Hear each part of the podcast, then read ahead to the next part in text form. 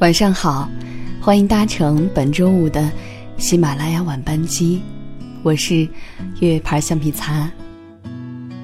今天与大家分享的文章题目叫做《你不是拖延症，你只是爱逃避》。前天晚上我打开电脑准备工作，忍不住刷了一下微博，刷到了胡适的日记。七月四日。新开这本日记，也是为了督促自己下个学期多下些苦功。先要读完手边的莎士比亚的《亨利八世》。七月十三日，打牌。七月十四日，打牌。七月十五日，打牌。七月十六日，胡适之啊，胡适之，你怎么能如此堕落？先前定下的学习计划，你都忘了吗？子曰：“五日三省吾身，不能再这样下去了。”七月十七日，打牌。七月十八日，打牌。我乐出声来了，大师原来也拖延。查了半天才发现，那句懊恼的“你怎么能如此堕落”系网友逗乐。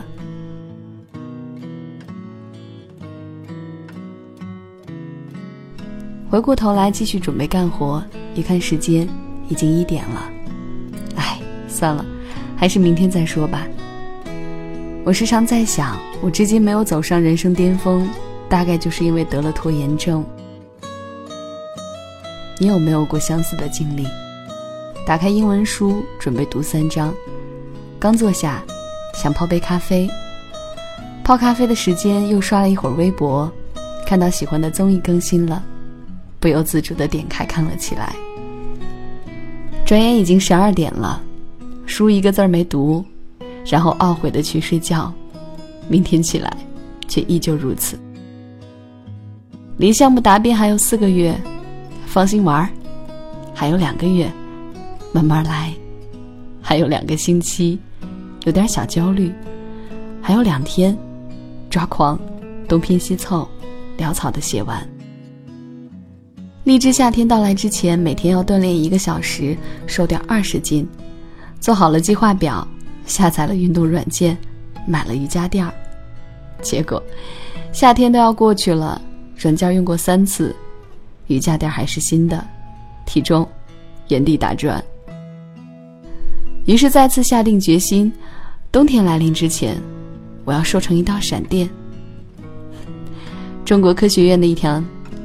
中国社科院的一项调查显示，目前中国有百分之八十的大学生和百分之八十六的职场人都患有拖延症。百分之五十的人不到最后一刻绝不开始工作，百分之十三的人没有人催不能完成工作。书橱里《资本论》都落灰了，还只会刷朋友圈，十分钟看懂经济学。装满了哈佛公开课的硬盘。被塞到了箱底，欢了颂，却已看完了全集。下载了各类时间管理 APP，用了三天，就永远躺在手机里。在拖延这件事情上，人往往比他能想到的底线还要再低一些。刚还在开始准备工作，反应过来已经平躺在床上，能感受下这种要求和能力差太多导致的片刻绝望吗？越拖越沮丧，沮丧变绝望。百分之九十九点九的拖延，都是为了逃避。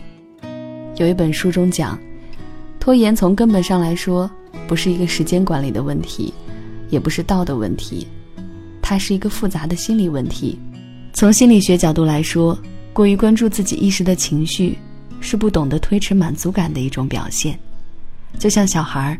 想要一个玩具，就非要马上得到不可，这样的做法会大大削弱一个人的自制力。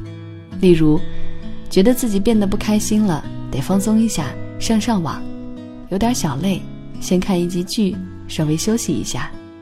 这样因为不自制而导致的拖延，更容易把我们拉进焦虑的怪圈。一边制定完美的计划，下定决心好好完成，一边玩着手机，一边心里又想着，这次我得早点开始，我得马上开始。焦虑开始加重，压力也逐渐加重，却又继续埋头玩手机。之后回顾自己所浪费的时间，陷入到已经无法挽回的焦虑与矛盾当中。总是一边管不住自己，一边嫌自己不够努力、不够好。心理学实验表明，从长期角度来看，满足自己一时的情绪要求，会降低一个人的自我满足感和幸福感。想想。因为玩了休闲而拖延了工作后自己的负罪感和焦虑感，就知道了。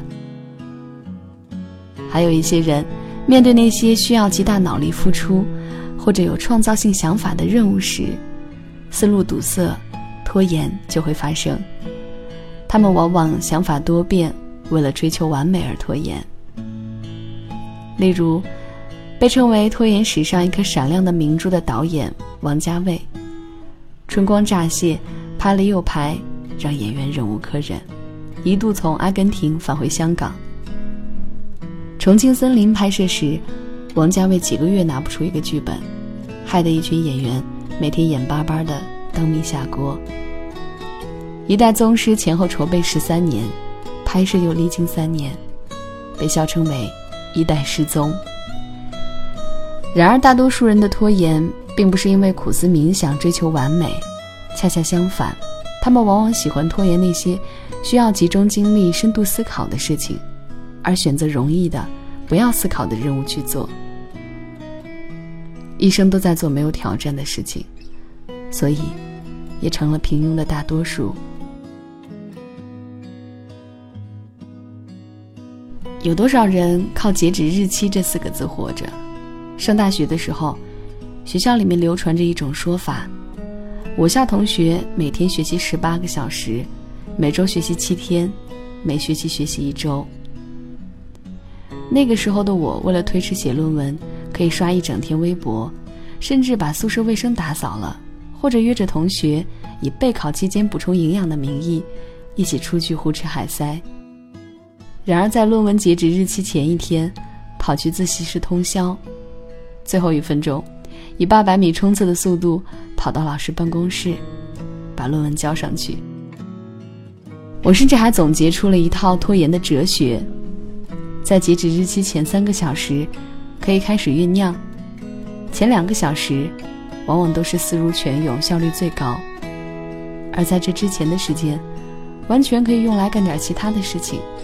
这才是对时间最高效的利用。直到毕业后，有三次坐高铁。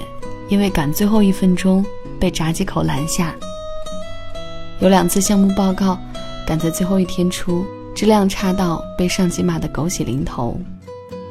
有无数次快要出门才收拾行李，所以不是落了钥匙，就是忘了钱包。这时我才发现，什么拖延哲学，简直是一本正经的胡说八道。可怕的是。拖延症晚期不自知，还为拖延找一个完美的理由。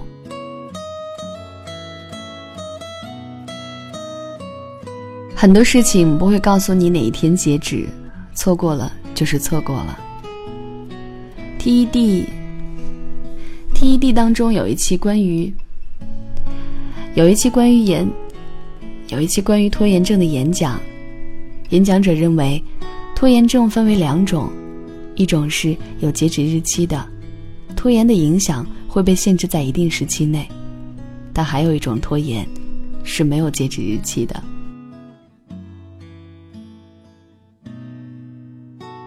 这种长时间的拖延更不易被人察觉，也更少被人谈论到。它在无声无息当中折磨着人，是大部分人长期抑郁和悔恨的根源。前一段时间，朗读者热播。很多人都被气质如兰、诗词信手拈来的董卿圈粉，却不知道这么多年，他不管多忙，都会保持在睡前读一个小时书的习惯，而诸如手机这样的电子设备，也从来不拿进卧室。他曾经说：“我始终相信，我读过的书都不会白读，它都会在未来的某一个场合，帮助我表现得更出色。”行为经济学中有一个概念叫未来折扣，是指当一件事情离完成还剩下很多时间，那么这件事情看上去就没有它实际上那么重要。很多事情是没有立竿见影的效果的，有些事情开始就没有截止日期，直到你全情投入，才会有一点起色，看到一点进展。而我们很多人，都只愿意做速成的事情，而不做对未来很重要的事。哪怕知道立刻去做一件看似没有成效的事情，十年后就可以走上人生巅峰，也要拖延着，最终。没有成为那个想要成为的自己。一位做科技报道的记者朋友跟我说：“有时候，在他们报道过的新产品或新模式的背后，经常会看到有不少人惊叹或感慨自己也曾有过相似或类似的想法。你的想法有一千个人想到了，有一百个人准备做，只有一个人做了。”这其中或许是因为缺乏勇气，或许是缺乏条件，或许仅仅是因为拖延。长期拖延有时让人感觉自己只是生活的旁观者，沮丧的不是没有实现梦想，而是甚至还没有开始追逐梦想。记得《亮剑》当中有一个情节，李云龙跟赵刚商量搞一个特别小分队。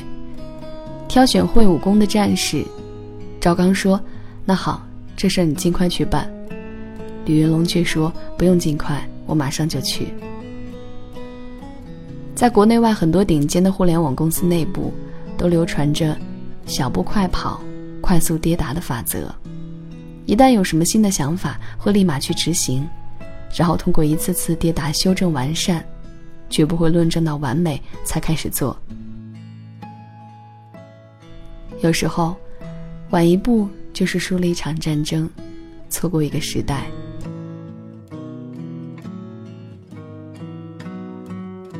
拖延是病，有没有药？在网上搜如何治疗拖延症，有一堆方法。做好计划表，扔掉手机，苦心志，饿体肤。如果按照这些方法长期执行，我们都会成为一个效率奇高。近乎完美的人。然而，方法再多，大多数人都是陷入那种反反复复、无法根治长期拖延的状态中。知乎上有一个提问：是什么一下子结束了你的长期拖延？有这样一个回答：有一天突然梦中惊醒，今年我已经三十岁了，如果再不努力，这辈子也就这样了。以前因为不懂事，变成了现在的我，过着现在的生活。但是，如果因为以前的不懂事，我的后半辈子都得为此买单，我不甘心。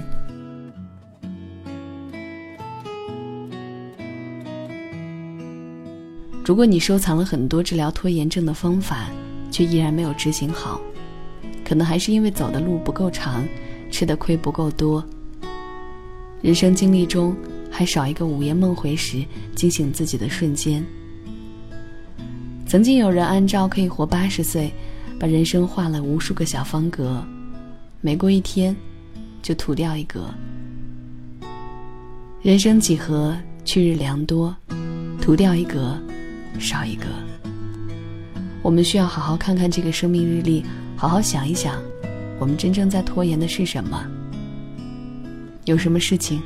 是那个追求更好的自己想要去做的。如果要做，为什么一定是明天，而不是今天？不是现在，立刻，马上。如果还不能彻底摆脱拖延症，至少也不要让拖延症彻底吞噬你。希望你不是为了拖延手边的工作，才收听了这期节目。